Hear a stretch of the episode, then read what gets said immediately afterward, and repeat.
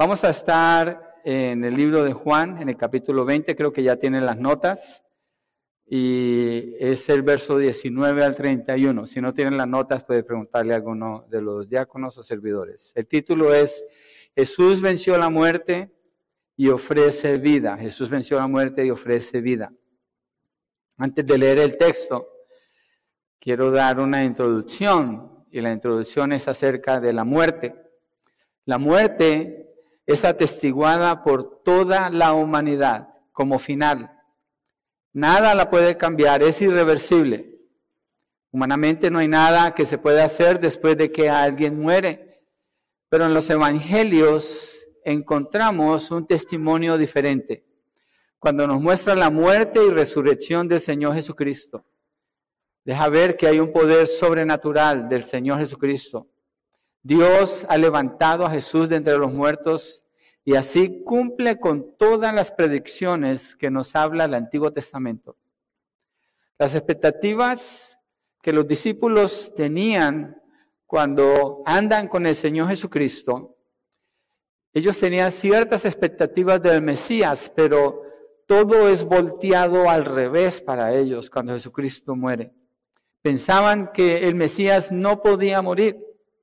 Han leído en la ley que todo el que muere colgado de un árbol es un blasfemo y un traidor. No vamos a ir allí, pero en Deuteronomio 21, 22 al 23 dice que es un maldito de Dios. Y así es como muere su Mesías. Imagínense cómo se sienten los discípulos. Pero también imagínense esto que la narrativa de los cuatro evangelios hablara hasta la muerte del Señor Jesucristo y su sepultura y no hubiera otro capítulo más después de allí. Simplemente estaríamos hablando de otro hombre, otra fiesta.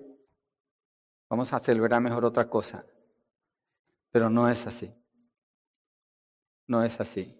Los evangelios presentan al Mesías como el Hijo de Dios, no como uno, un hombre en particular que se enfrentó al imperio romano y murió pagando las consecuencias de eso. Cada evangelio contiene otro capítulo después de la muerte del Señor Jesús. No fue el fin para él. Hay una nueva creación que irrumpe, quiebra, entra en la historia de la humanidad y es apenas el comienzo de la transformación. Todo cambia a partir de este evento histórico. E insisto, histórico. Histórico porque es probable, se puede probar, probar. No hay probabilidades, me refiero a que hay pruebas del evento histórico de la resurrección. No estamos hablando de un evento religioso. No, estamos hablando de un evento litúrgico, estamos hablando de un evento histórico, un evento histórico como lo que hicimos hoy cuando José preguntó quiénes cumplieron años. Hubo un evento histórico ese día donde usted nació. Es un evento histórico ese día donde usted se casó. Es un evento histórico, sucedió en la historia. Así es la resurrección del Señor Jesucristo de entre los muertos. No es una narrativa que a alguien se le ocurrió poner en los libros de los evangelios. El domingo por la mañana, después de que Jesús resucitó de los muertos, las primeras personas que se dan cuenta que Él no está en la tumba son mujeres. Y los que critican la resurrección y, cuestionan la veracidad del evento, ¿qué hacen con que fueron mujeres las que, las que encontraron la tumba vacía? Fueron las primeras ¿Qué hacen con eso? ¿Por qué me refiero a esto? Porque en el siglo primero el testimonio de una mujer no era tenido en cuenta. Es más, en una corte nunca una mujer podía ser testigo. Entonces, cuando vemos que los evangelistas escriben que mujeres fueron las primeras que encontraron la tumba vacía, eso nos muestra que el evento histórico, de la manera como está narrada, no es una invención, es simplemente están escribiendo lo que sucedió. ¿Por qué? Porque el testimonio de las mujeres iría en contra de escribir el testimonio para probar que Él resucitó, lo cual demuestra que Él resucitó. Es una de las maneras que podemos comprobar la resurrección del Señor Jesucristo. Eso está, no vamos a verlo, pero en Mateo 28, 10 en Marcos 16, 1 al 7, Lucas 24, 1 al 7, Juan 20, verso 1. Entonces encontramos, después de que ella se encuentra en la tumba vacía, que los discípulos no creen el testimonio de ellas acerca de la resurrección de Jesús. Y la razón es porque en el siglo primero, allí en Palestina, no creían el testimonio de una mujer. Es muy importante, insisto, este detalle, porque nos muestra la veracidad del evento. Los escritores de los evangelios no están tratando de armar una historia, simplemente están narrando los hechos tal como sucedieron. Jesucristo resucitó, sí, Él resucitó en un día como este. Él se levantó de los muertos hace más de dos mil años. Es el hecho histórico que cambió el curso de la humanidad. Hay un efecto con la resurrección del Señor Jesucristo, hay un efecto en la humanidad. Y vamos a mirar Parte de ese efecto comienza con lo que sucede con los discípulos del Señor Jesucristo. ¿Qué pasó en la vida de ellos? Y eso lo vamos a encontrar allí en Juan, capítulo 20, versos 19, vamos, vamos a ver hasta el 31. Y comenzamos con el primer subtítulo, Jesucristo transforma a los diez.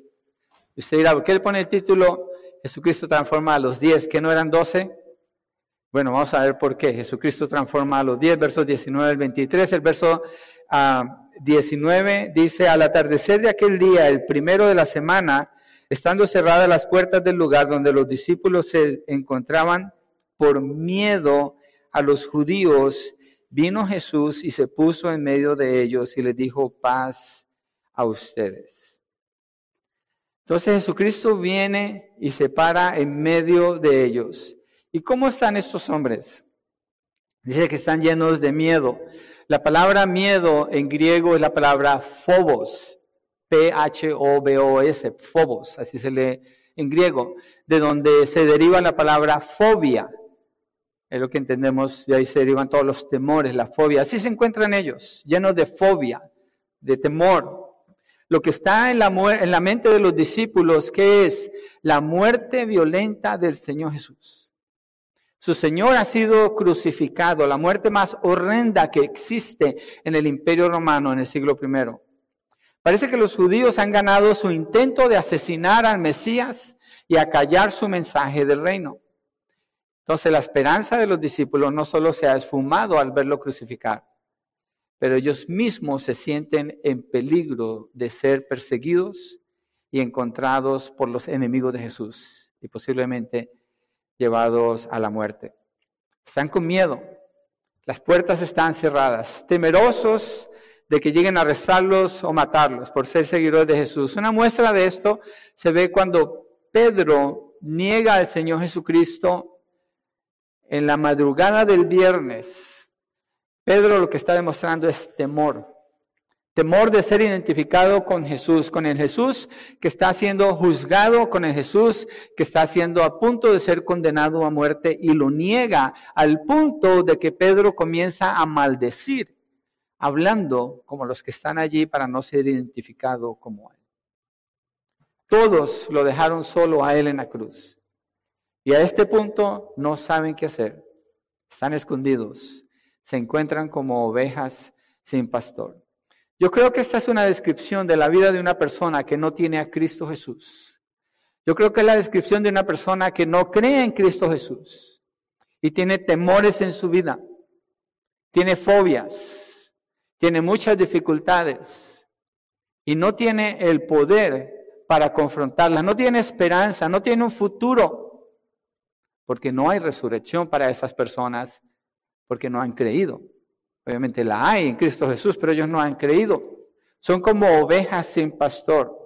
Si, miráramos un rebaño, no cercado, pero un rebaño en las montañas, abierto, de ovejas, ¿qué, qué va a pasar con esas ovejas? Las ovejas sin pastor se las va a comer el lobo, se van a caer en los hoyos, se van a caer de lado, no se van a poder levantar otra vez. Cuando estén asustadas, se caen y se quedan paralizadas. Las patas les quedan tiesas y no se pueden enderezar. La sangre empieza a parar su circulación y se mueren. Son como ovejas sin pastor. Los que andan sueltos en, en el terreno salvaje son las cabras, no las ovejas. Entonces, la ausencia de Jesús y el temor de los diez es lo que nos deja ver el verso 19 de su primera parte. Ahora movámonos a cuando Jesús les da paz. En los versos 19, en la segunda parte del verso 20. Dice, Jesús vino y se puso en medio de ellos y les dijo, paz a ustedes. Recuerden, las puertas están cerradas, están en un lugar secreto, pero de repente Jesús está en medio de ellos. Ni las puertas ni los muros pudieron detener al Señor de llegar y estar allí en medio de ellos. Jesús ha resucitado con un cuerpo glorioso y simplemente pasa a través de las paredes, se para en medio de ellos y lo primero que les dice es paz a ustedes. Y vaya que necesitaban escuchar eso del Señor. Paz a ustedes. Y no solo les da paz, pero también les muestra las marcas en sus manos y su costado. Verso 20, allí en Juan 20 dice, y diciendo esto les mostró las manos y el costado. Entonces los discípulos se regocijaron al ver al Señor. Dice que se regocijaron cuando lo vieron, pero vamos a hacer una pausa aquí. Hay otro evangelio que nos da detalles que Juan no lo dio. Quiero explicar algo rápido aquí. Los cuatro evangelios dan detalles diferentes, no son contradictorios, son complementarios. Es decir, si cuatro de nosotros vemos un accidente y la policía nos pide escribir un reporte y una mujer estaría describiendo qué tipo de maquillaje tenía la mujer que iba manejando, qué tipo de vestido tenía, cómo era su peinado. Un hombre diría el, el modelo del carro, tenía una marca en la puerta, estaría diferente, complementaríamos hablando del mismo evento. Eso es lo que los discípulos hicieron. Bueno, dos no eran discípulos, pero son creyentes que escribieron los cuatro evangelios. Pero quiero que miremos ese detalle en Lucas 24, 36 al 43, porque Juan dice que cuando vieron al Señor se regocijaron. Y simplemente dice que ellos tenían temor.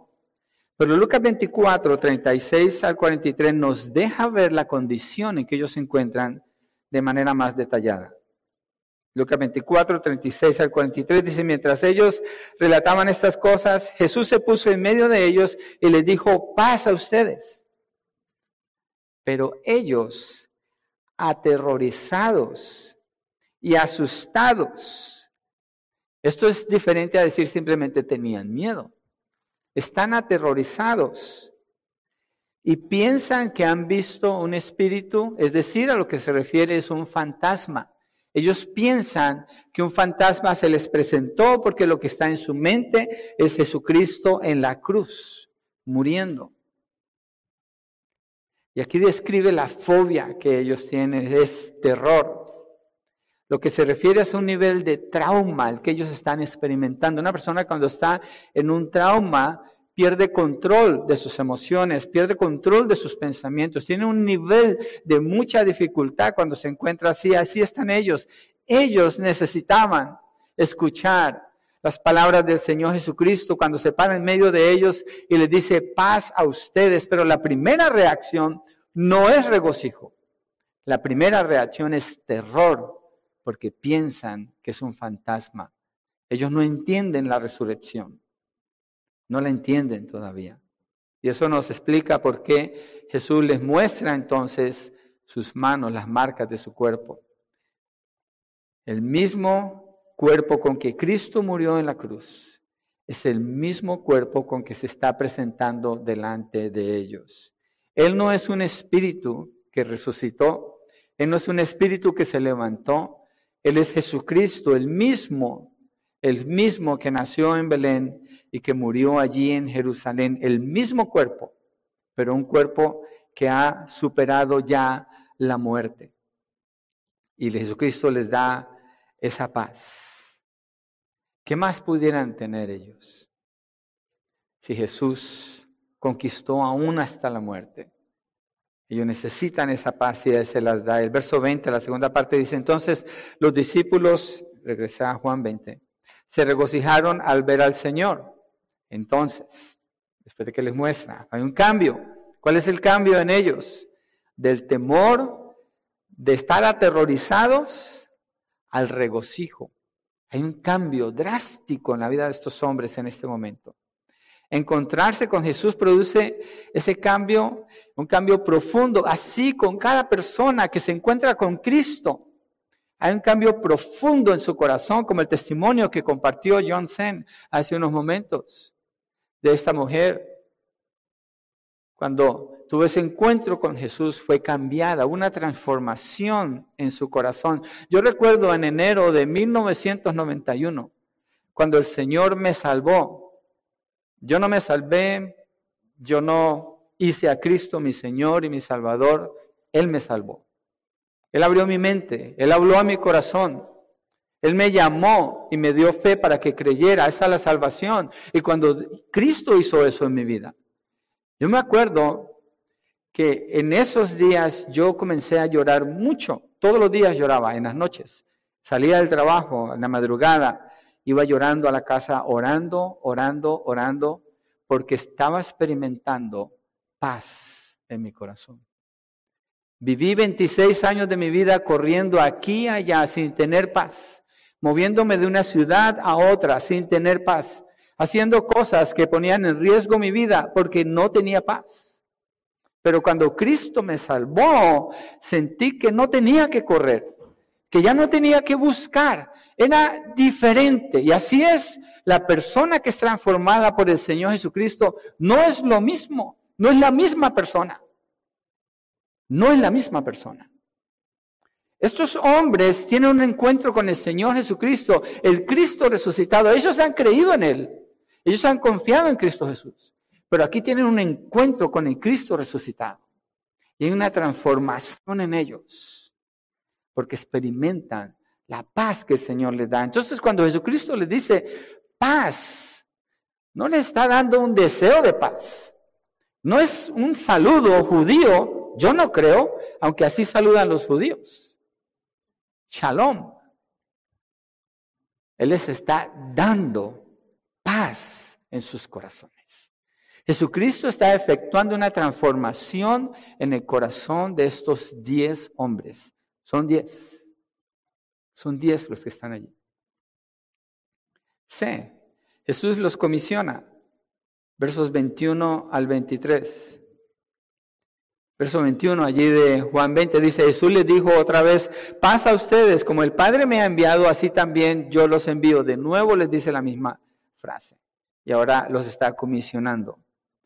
Ya que los discípulos se ha despejado de ellos las dudas de la resurrección del Señor Jesucristo, entonces los comisiona. ¿Y qué hace el Señor Jesucristo? Les otorga autoridad, les da poder y les da propósito en su vida. ¿Cómo estaban estos hombres antes de eso? Estaban con temor, estaban aterrorizados, estaban sin propósito en la vida, estaban huyendo por temor a la muerte. Y ahora estos hombres tienen autoridad, poder y propósito. Ellos no lograron la autoridad, ni el poder, ni el propósito en sus vidas. Cristo está haciendo esa transformación en ellos. El Cristo resucitado está cambiando el corazón de estas personas. Los comisiona, les otorga autoridad, además de prometerles poder. Jesús los envía dándoles un propósito claro y definido. Ellos han visto la misión que Jesús cumplió mientras ellos, Jesús estuvo con ellos. Ahora los envía para que continúen con esta tarea de anunciar el reino de Dios y llamar a las personas al arrepentimiento. Por eso nosotros, los cristianos, anunciamos la resurrección del Señor Jesucristo, porque hubo una transformación en nuestras vidas. Y no vemos este día como un día normal. No vemos este día como otro domingo en el año. Es diferente. Es diferente. Porque el Cristo que resucitó transformó nuestros corazones y lo anunciamos porque Él nos comisionó, nos dio autoridad, nos dio poder y nos ha dado propósito en la vida. No andamos la vida a ver qué hacemos o qué ganamos con el trabajo, qué acumulamos y dónde logro, logro llegar con mi retiro. No, no, no. Somos discípulos del Señor Jesucristo y anunciamos al Cristo resucitado en cada oportunidad que encontramos, lo anunciamos, hablamos de Él, damos testimonio de la transformación que Él ha hecho en nuestras vidas. Si usted está en Cristo, eso es lo que usted hace porque ahorita vamos a llegar allí en el Espíritu. Es el poder que Dios le ha dado. Verso 22, vamos a ver el poder. Después de decir esto, sopló sobre ellos y les dijo, reciban el Espíritu Santo. Un texto muy mal usado, por cierto, por los rateros de la, perdón, por los predicadores de la prosperidad, perdón, que se me sale esa palabra de rateros. Mm, me propongo no decir que son rateros, pero se me sale decir que son rateros. Es lo que son. Anyways. Roban a la gente, le prometen prosperidad y usan el nombre del Señor Jesucristo y usan textos fuera de contexto para promover su inmundicia. Pero este texto dice, después de decir esto, sopló sobre ellos y les dijo, reciban el Espíritu Santo. Para aclarar el significado de lo que quiso decir Juan, tenemos que tener en cuenta otros textos. ¿Cuál es el principio que usamos para la interpretación correcta de qué es ese soplo? La Biblia misma. El principio básico de interpretación bíblica es la Biblia interpreta la Biblia. ¿Hay algo que nos causa duda? Busquemos la respuesta ¿dónde? En la Biblia, no en los falsos maestros. Entonces, Hechos 2 habla que en el día de Pentecostés fue cuando los discípulos recibieron al Espíritu Santo. Así que a lo que se refiere Juan, muy seguramente, es como escribe, y aquí yo me estoy apoyando en dos comentaristas, George Slatt y MacArthur. George Slatt en su teología del Nuevo Testamento dice, probablemente la acción de Jesús soplando sobre los discípulos es una parábola de la acción y un anticipo de la llegada del Espíritu Santo en Pentecostés. Es una representación de algo que viene más adelante. De lo contrario, sería una contradicción con Hechos 2. MacArthur escribe, lo interpreta de la siguiente manera. Esto fue un acto simbólico y profético así como los profetas del Antiguo Testamento usaban lecciones objetivas para ilustrar sus mensajes. En este caso, el objeto es el soplo, para ilustrar el mensaje que Jesucristo quiere dar. En otras palabras, Jesús no impartió el Espíritu Santo en los discípulos, sino que declaró con una figura visible lo que pasaría con ellos en el Pentecostés. Entonces miremos qué pasó en el Pentecostés. Esto es muy importante. Hechos 1.8. Avance unas dos páginas y ahí ya va a encontrar Hechos, Hechos 1.8. Estamos viendo el punto de cuando Jesús sopló sobre ellos y les dijo reciban el Espíritu Santo. Hechos 1.8. El Señor Jesucristo es el que está hablando aquí con ellos y les dice, pero recibirán poder cuando el Espíritu Santo venga sobre ustedes y serán mis testigos en Jerusalén, en toda Judea, Samaria y hasta los confines de la tierra. ¿En qué? ¿Cómo está conjugado el verbo aquí? En futuro, ¿cierto? Se recibirán, o sea que no ha sucedido. Cuando el Espíritu Santo venga, o sea que no ha venido. Entonces en Juan, capítulo 20, no puede estar hablando de que ahí fue cuando recibieron el Espíritu Santo. Es un anuncio que Jesucristo está dando de lo que va a venir más adelante. Mire, Hechos 2.4.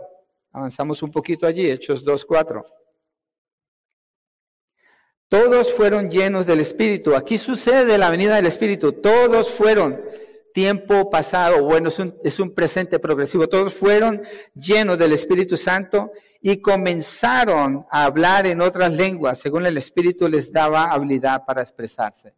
Ese es el bautismo del Espíritu Santo sobre estos discípulos. En este momento es cuando está sucediendo. Entonces lo que Juan está diciendo en Juan 20, eh, cuando Jesucristo dice que los sopló sobre ellos y les dijo, reciban el Espíritu Santo, se está refiriendo a lo que viene más adelante. De lo contrario, estaríamos hablando de una contradicción. La Biblia no se contradice. Entonces, es la manera más acertada para interpretar este texto. Ahora, la presencia del Espíritu Santo en la vida de los discípulos es la promesa del poder. Por eso dice en Hechos 1.8. Recibirán, ¿qué? Poder. ¿Cuándo? Cuando el Espíritu Santo venga sobre ustedes. Entonces Jesucristo les ha dado autoridad, les ha dado propósito y les está prometiendo poder para llegar, llevar a cabo la gran comisión. Eso es lo que él está haciendo allí. Entonces es el poder del Espíritu Santo para que puedan llevar a cabo la gran comisión.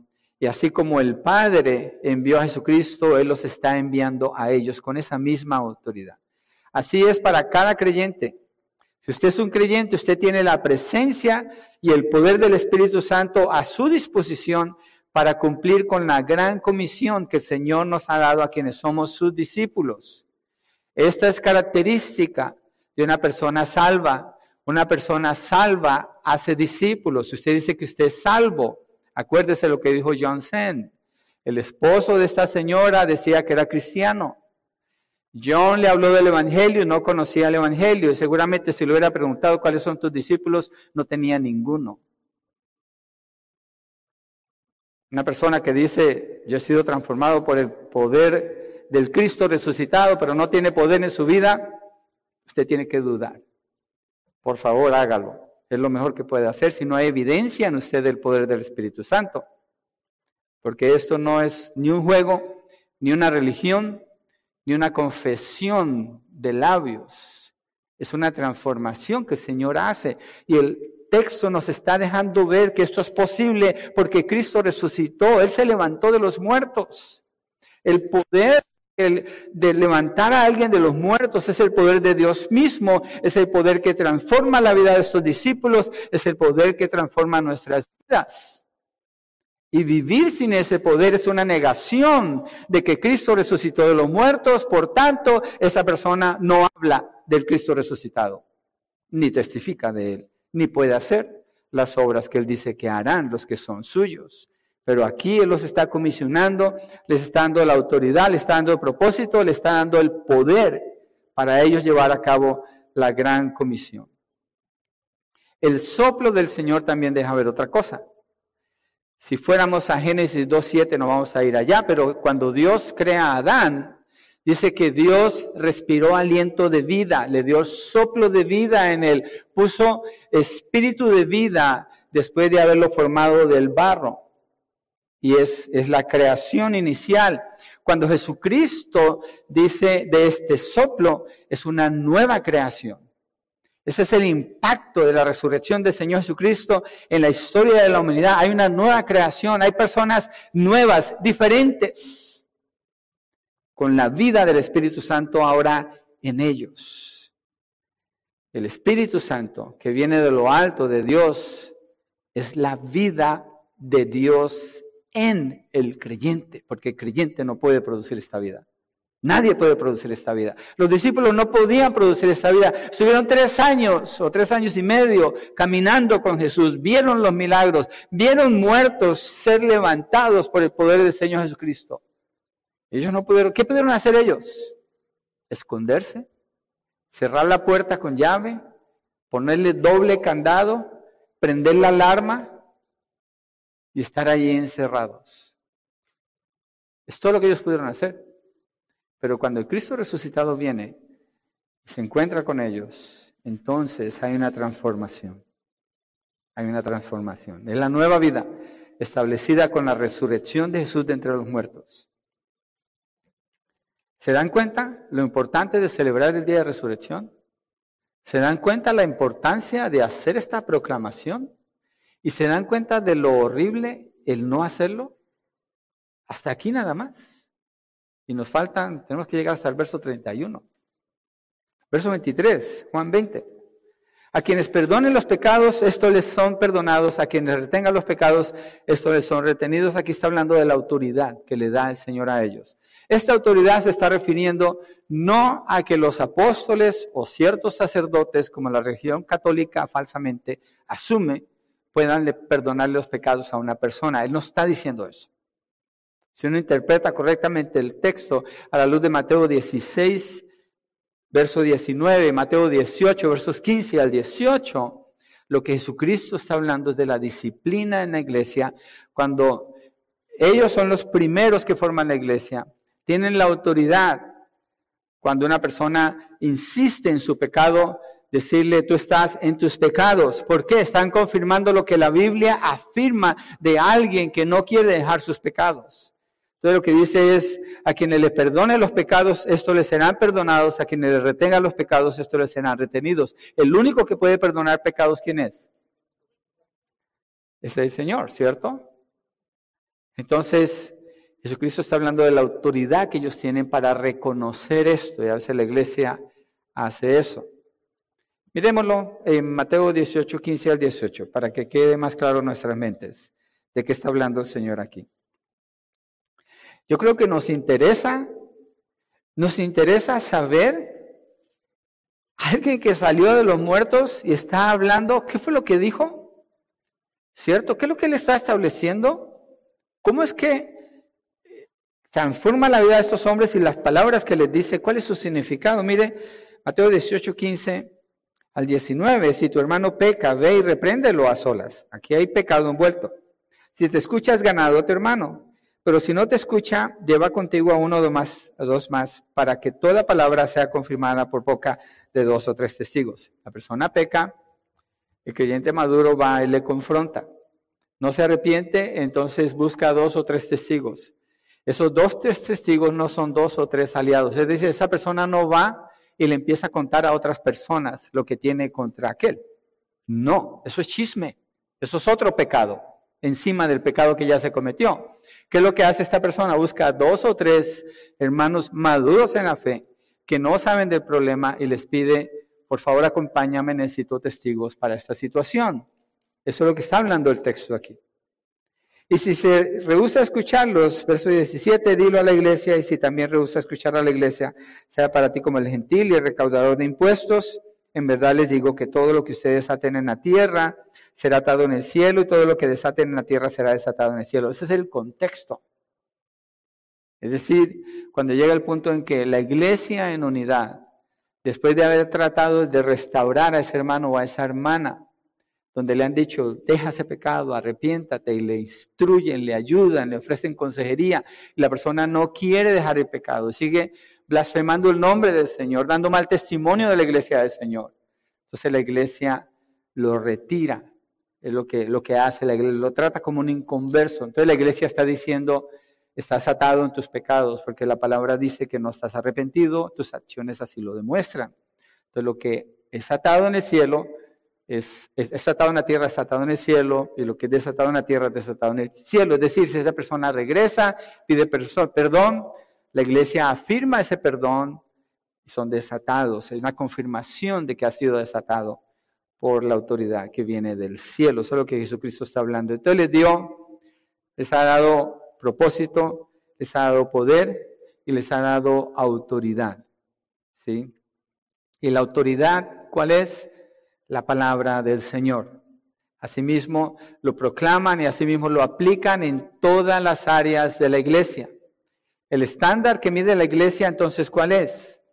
La palabra, lo que el Señor dice aquí. Si alguien está pecando en la iglesia, insiste en su pecado, es confrontado y la iglesia no le, perdón, es, si insiste en el pecado y la iglesia no le confronta, es una iglesia desobediente. Y dice Apocalipsis que una de esas iglesias el Señor la vomita de su boca, porque no son ni fríos ni calientes. Y la, la solidez de la iglesia viene de la obediencia a la palabra, porque de allí viene su autoridad. Es decir, la iglesia proclama la verdad del Señor, vive bajo la verdad del Señor y mide todo de acuerdo a esa verdad solamente. Así nunca llega a ser algo diferente a lo que debe ser la iglesia. Y el Señor les respalda. Entonces, ¿qué estamos viendo aquí? Diez hombres aterrorizados, confundidos, escondidos, sin dirección y hay una transformación poderosa en sus vidas. A este punto han recibido paz, han creído en el Cristo resucitado, han sido comisionados, tienen propósito, poder y autoridad. ¿Cómo es su vida? ¿En cuál lado está usted? ¿Adentro de ese cuarto con las puertas cerradas, cuidando de su propia vida, de sus propios propósitos, de sus propios deseos, sus propios planes, sus propios temores, o afuera como quedan ellos, cuidando de los propósitos de Dios, los planes del reino, la proclamación del Cristo resucitado, una vida de poder, una vida de propósito, una vida de autoridad. La diferencia la hace el Cristo resucitado. Pero estos son diez de los once discípulos de Jesús. Queda faltando uno.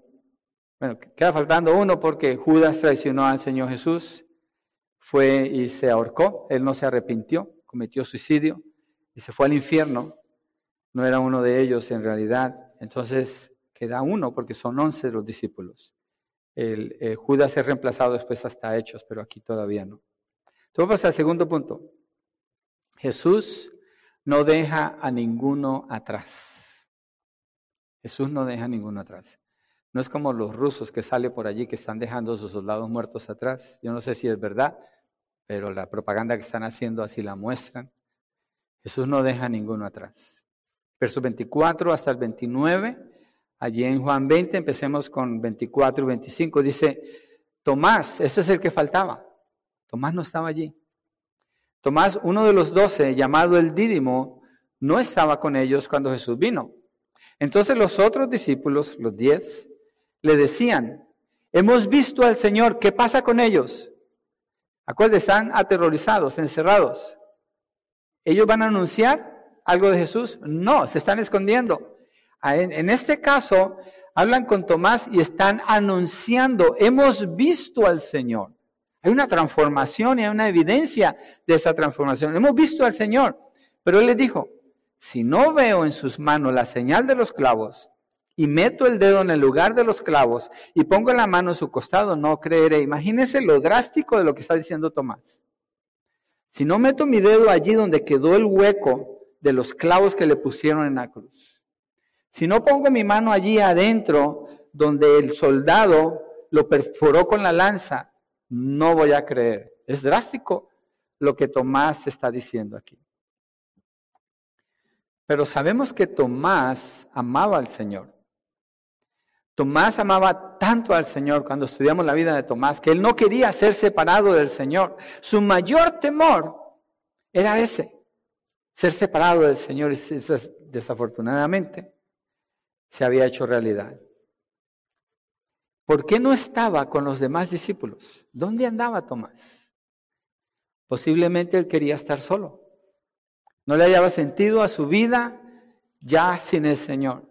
Tal vez estaba más deprimido que todos los otros discípulos. No que su sufrimiento fuera más, pues todos sufrieron igual, pero su reacción era más marcada y las personas reaccionamos diferente. Podemos sufrir la misma dificultad, el mismo problema y reaccionamos de maneras diferentes. Así es Tomás aquí. Y él no estaba seguramente dispuesto a tener otra desilusión como la que había pasado. Cuando Cristo muere en la cruz es la disolución mayor en su vida. Entonces se niega a creer que ellos lo han visto. Él no quiere pasar por ese dolor otra vez.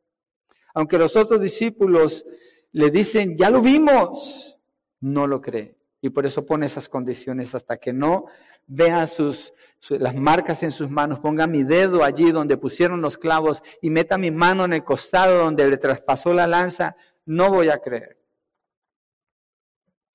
Ha puesto una barrera, ha tomado una postura defensiva y hasta agresiva porque se quiere proteger y las personas así reaccionan o reaccionamos ante ciertas dificultades, levantamos barreras ante las dificultades. Lo, cuando una persona pone muchas barreras es porque hay mucho temor en su corazón. Tomás no es que sea un enemigo de Cristo, es que tiene temor, tiene mucho temor en su corazón. Él está reaccionando de una manera que se protege. No lo voy a hacer si no hago así, así, así, así. Ahí se ve una persona muy dura. Y fue cuando dijo, si no veo en sus manos la señal de los clavos y meto el dedo en el lugar de los clavos y pongo la mano en su costado, no creeré. Dice, esta es mi declaración. Pasa una semana, Tomás está con los diez, ahí están los once.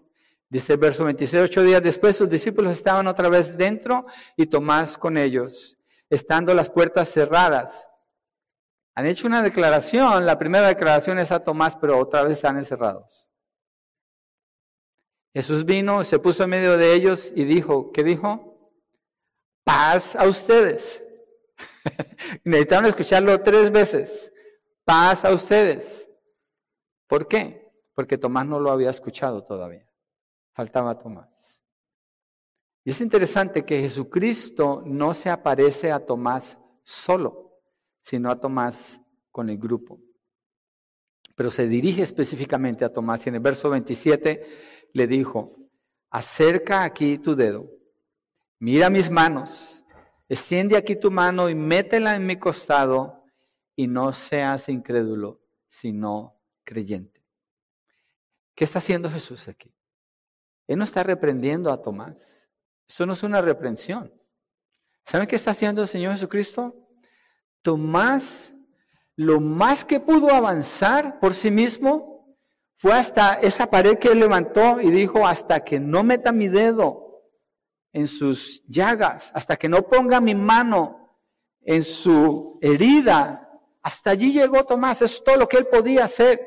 Y Jesucristo viene y lo encuentra exactamente allí y le dice, Tomás, Mira mis manos. Pon tu dedo en mis heridas.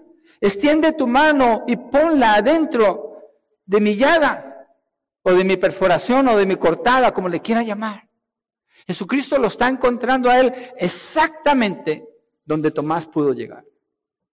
Así hace el Señor Jesucristo con usted. Donde quiera que usted esté, déjeme le digo una cosa. Usted tiene la responsabilidad de creer, pero usted no puede venir a Cristo Cristo es el que va a venir a usted.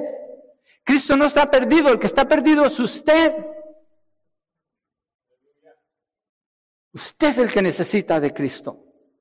Y Él es el único que tiene el poder y la capacidad y la autoridad. Él es el único que venció la muerte, se levantó de los muertos, es el único que le conoce a usted perfectamente. Él está viendo sus pensamientos, su corazón. Él sabe dónde está su vida en este momento, cuál es el sufrimiento, el temor, la angustia que usted tiene, la dificultad, el orgullo, la dureza en su corazón. Él conoce eso. Y eso no es un obstáculo para él. Tomás no ahuyentó al Señor, nomás dejó ver su necesidad.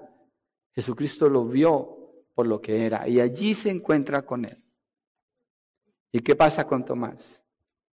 Tomás se quiebra al ver al Señor, al escuchar sus palabras, no de reprensión, pero de profundo amor, lo reconoce y hace la declaración más grande que ninguno de los discípulos ha hecho hasta este momento y tal vez la declaración que faltaba que se hiciera.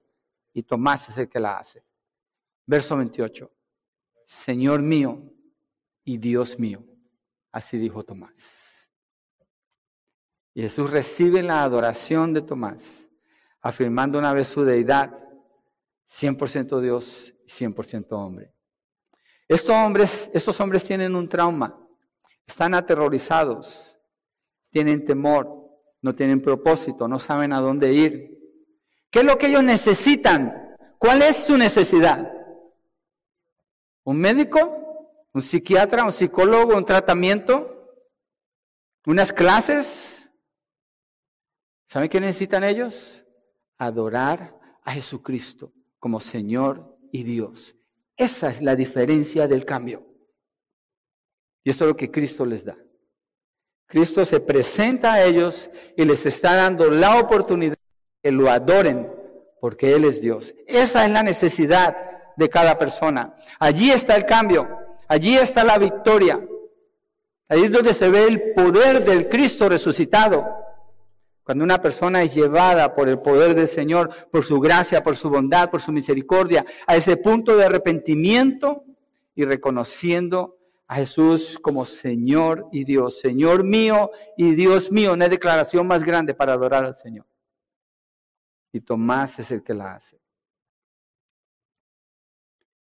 Con los otros diez, asimismo, como, como con Tomás, el Señor se muestra a ellos. Les ayuda a llegar a donde deben estar en su relación con Él, como su Señor y Salvador. Así es el Señor, con cada persona, ayudándole a llegar al arrepentimiento y a la salvación. Jesucristo no vino para condenar a las personas. Él no vino para condenar. Él vino para salvar. Cuando Él venga, Él no va a salvar, Él va a traer condenación. Pero este es el tiempo de la gracia. Él viene para salvarle ahora. Y Él viene para encontrarlo exactamente donde usted se encuentra y acercarlo a Él. Y la respuesta ante el llamado del Señor es la misma de Tomás. Señor mío y Dios mío. Y Jesús mira hacia el futuro y afirma allí enseguida la fe de los que van a creer en Él sin haberlo visto. Aquí entramos nosotros, verso 29 del capítulo 20. Jesús le dijo, porque me has visto, has creído, dichosos los que no vieron y sin embargo creyeron. Jesucristo no lo está restaurando a él para reprenderlo. No creo que es eso. Más bien lo que está es afirmando la dicha de los que van a creer en el futuro sin haberlo visto a Él, porque Él hizo esa declaración en ese momento. Arrasó a los otros diez discípulos con Él a hacer esa declaración. Yo creo que a ese punto es cuando todos lo adoran al Señor. Y esto es lo que hace posible que se lleve a cabo la gran comisión, es decir, ellos hicieron discípulos y esos discípulos hicieron otros discípulos y así por dos mil años hasta que llegó a usted y a mí. Jesucristo está viendo eso. Y dice, bienaventurados los que no vieron ni creyeron. Miren primera de Pedro 1, del 8 al 9. Primera de Pedro 1, del 8 al 9. Déjenme les pregunto, ¿es importante la resurrección del Señor Jesucristo? ¿Es importante este día? Debe tener una marca muy grande en nuestros calendarios. De veras que sí, la más grande posible. 1 Pedro 1, versos 8 al 9, dice, a quien sin haber visto, refiriéndose a Jesús, ustedes lo aman y a quien ahora no ven, pero creen en Él. Y se regocijan grandemente con gozo inefable lleno de gloria, obteniendo como resultado de su fe la salvación de sus almas. Sin verlo, creyeron en Él. Sin verlo, creyeron en Él. Yo creo que Jesús está hablando de esto. Entonces, algo que vemos aquí, lo que Jesús hace con Tomás, es que Él jamás abandona a ninguno de los suyos, jamás. Los diez se sentían solos y perdidos y Él llega ahí con ellos y falta uno. Y en el tiempo adecuado lo trae con el rebaño y lo afirma allí con los demás. Y esta confesión de Tomás es como el sello que completa la revelación del Señor desde que se levantó de los muertos. En la mañana un ángel había anunciado a María y a las otras mujeres que él ya no estaba allí en la tumba, que él estaba vivo. Después ellas llevan el anuncio a los discípulos y ellos no creen, pero Jesús se para en medio de ellos y se sigue revelando, sigue la secuencia de la revelación del Señor. Y por último viene la declaración de Tomás y ese es el sello de la revelación del Cristo resucitado que vemos aquí en las Escrituras. Ellos son entonces los que el Señor comisiona, los afirma, le quita toda duda, temor, los llena de paz, autoridad, poder, propósito y los mantiene en unidad, yendo por el último que le faltaba para que quedaran los once allí. De no haber creído ellos, no hubiera habido evangelio para predicar ni discípulos para hacer, no estaríamos aquí. El Señor de manera soberana obra en ellos para llevar a cabo ese propósito en la tierra. Y Él no ha terminado. Es su voluntad que nadie se pierda, él no quiere que nadie se pierda, sino que todos vengan al arrepentimiento. Y Él tiene el poder sobre el pecado, el poder sobre Satanás, sobre los demonios, tiene poder sobre la muerte. Él tiene la autoridad que el Padre le ha dado en el cielo y en la tierra para darle la salvación que usted necesita. ¿Por qué dudar si Él se levantó de los muertos? Él puede perdonarle sus pecados. Él puede darle la fe que usted necesita para creer. Y Él puede otorgarle la vida eterna que solo Él puede dar. Y Juan concluye la narrativa con las siguientes palabras en relación con todo lo que ha estado diciendo. Ese es el punto 3, el final. Jesús da vida eterna. La decisión de creer es suya. Versos 30 al 31. Y muchas otras señales hizo también Jesús. Estoy allí en Juan 20. Y muchas otras señales hizo también Jesús en presencia de sus discípulos que no están escritas en este libro. Pero estas se han escrito para que ustedes crean que Jesús es el Cristo, el Hijo de Dios, y para que al creer tengan vida en su nombre. La evidencia de su poder como el Cristo resucitado, Él la manifestó por 40 días. Pablo dice que en 1 Corintios 15 que el Señor Jesucristo se apareció a más de 500 discípulos al mismo tiempo.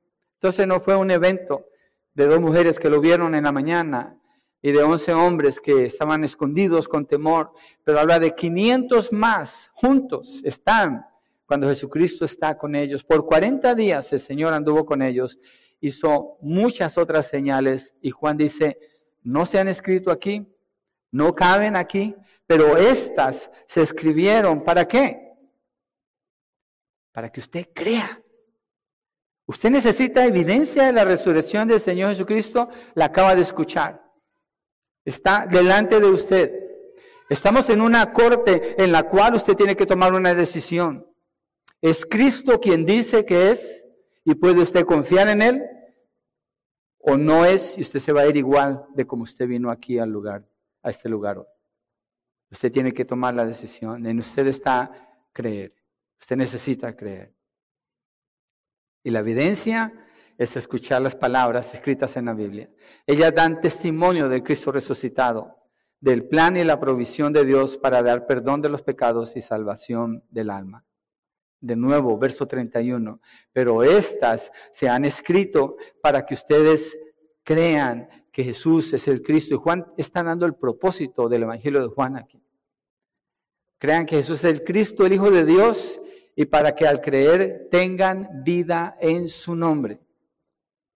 Juan 3:16 dice, de tal manera amó Dios al mundo que dio a su único Hijo para que todo aquel que en él crea no se pierda, mas tenga vida eterna. Y la manera de creer es escuchando la palabra de Dios. Usted la ha escuchado el día de hoy.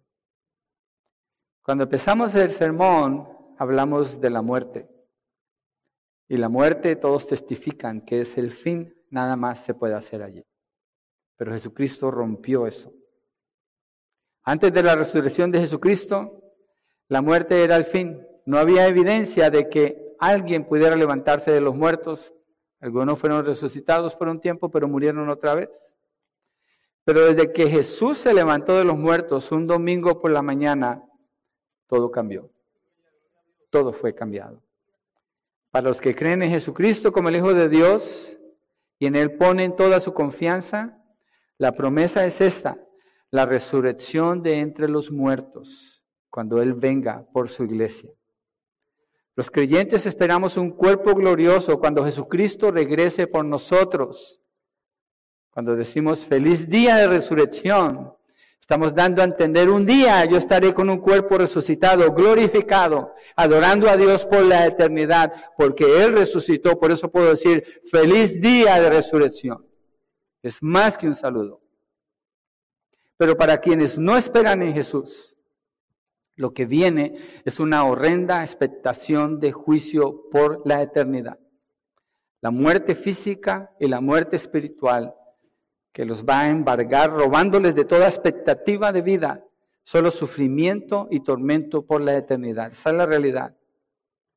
Pero Cristo, Cristo murió para tomar ese sufrimiento, para tomar ese castigo. Cuando estaba en la cruz, Él fue maldecido por Dios, fue maldito por Dios porque tomó pecado y Dios derramó su ira haciendo justicia en él. Él ajustició nuestros pecados en él para que nosotros no paguemos por esos pecados. El castigo de los pecadores fue ejecutado sobre el inocente. Y él no se quedó con el castigo, murió y venció la muerte y se levantó de los muertos. Usted no tiene que pasar la eternidad en la oscuridad y el tormento de la ira de Dios. Sus pecados tienen que ser juzgados. Todos los pecados que usted ha cometido tienen que ser juzgados. Pero no en usted. Si pone su confianza en Cristo Jesús como su Señor y Salvador, en Él son juzgados sus pecados y usted es hecho libre. Si confiesa sus pecados y viene a los pies de Cristo, confesándolo como Señor y Salvador, usted puede tener el perdón y la reconciliación con Dios. Dios le ofrece paz como le dio a sus discípulos. Pero si usted continúa su propio camino, entonces lo que le espera es el castigo y el terror de una eternidad sin Dios. Eso es lo que va a encontrar. Lo que acabamos de estudiar, como dice Juan en el verso 31, fue escrito para que usted crea. Esta es la evidencia que usted necesita, lo repito, no necesita otra evidencia. Esa es la evidencia para que usted venga a los pies de Cristo Jesús. Ya la escuchó. Ahora tome una decisión. Si Dios ha hablado a su corazón, si usted ha entendido este mensaje, si Dios está poniendo fe en su corazón y convicción de pecado, venga a Él, venga a Cristo. En Él hay salvación y hay vida eterna, porque Él resucitó de los muertos. Vamos a orar, ¿por qué no nos ponemos de pie y cerramos con una oración? Dándole gracias al Señor.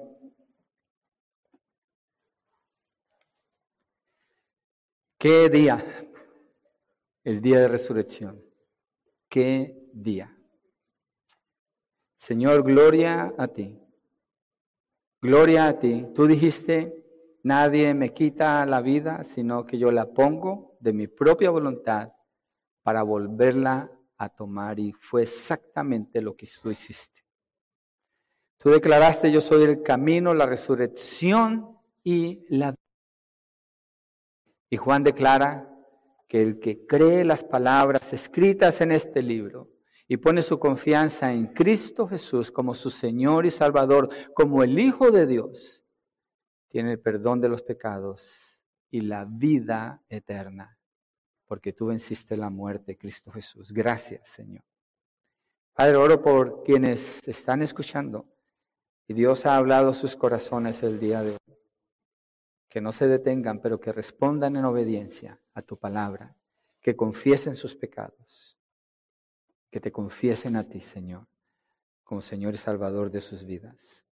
Y por la iglesia oro, Señor, que el significado, el peso que tiene un día como hoy, marque nuestros corazones, nuestras mentes, y nos ayude, Señor, a regocijarnos, a alegrarnos con la libertad que ahora tenemos de saber que no hay necesidad de tener temor de la muerte, la encontraremos un día seguramente, pero al otro lado estás tú esperándonos, Señor, con la vida eterna que nos has prometido. Y mientras, Señor, no queremos irnos solos, sino anunciar a cuanta persona podamos. Vengan a Cristo. Vengan a Cristo. Él resucitó de los muertos. Él está vivo.